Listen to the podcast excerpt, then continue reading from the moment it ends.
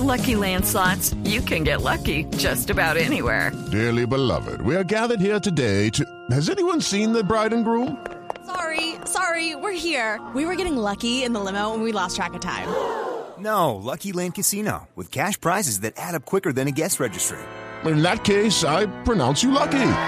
Play for free at LuckyLandSlots.com. Daily bonuses are waiting. No purchase necessary. Void where prohibited by law. 18 plus. Terms and conditions apply. See website for details.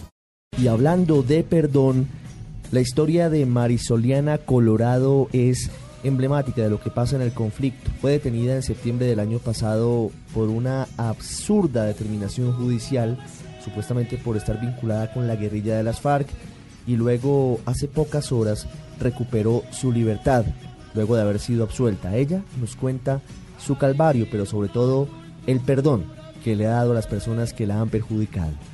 Mi nombre es Marisoliana Colorado. El día 1 de agosto recobré mi libertad, eh, lo cual lleva aproximadamente 11 meses tenía la, reclusión de mujeres de Popayán.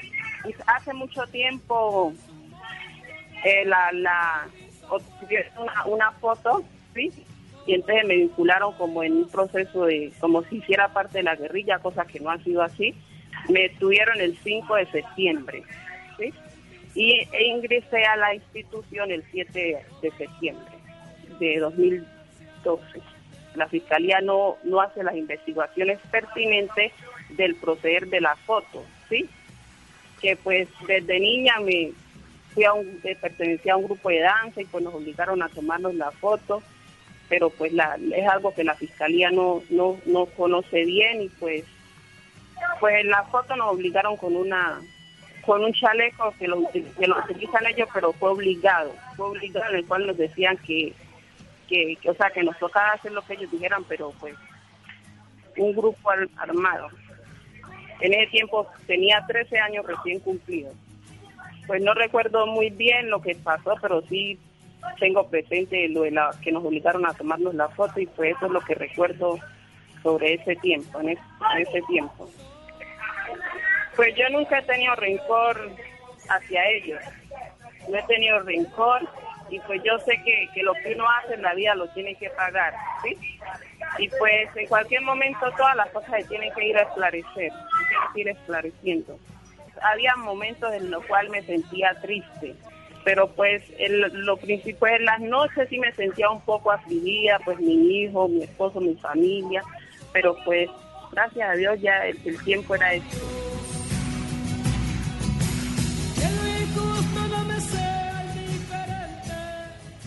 En el radar de Blue Radio, lo que dice la gente. ¿Qué dice la gente en la calle? ¿Qué dicen los colombianos? ¿Están dispuestos a tragarse los sapos, que significa el fin del conflicto, están dispuestos a perdonar a la guerrilla? Que han hecho mucho daño.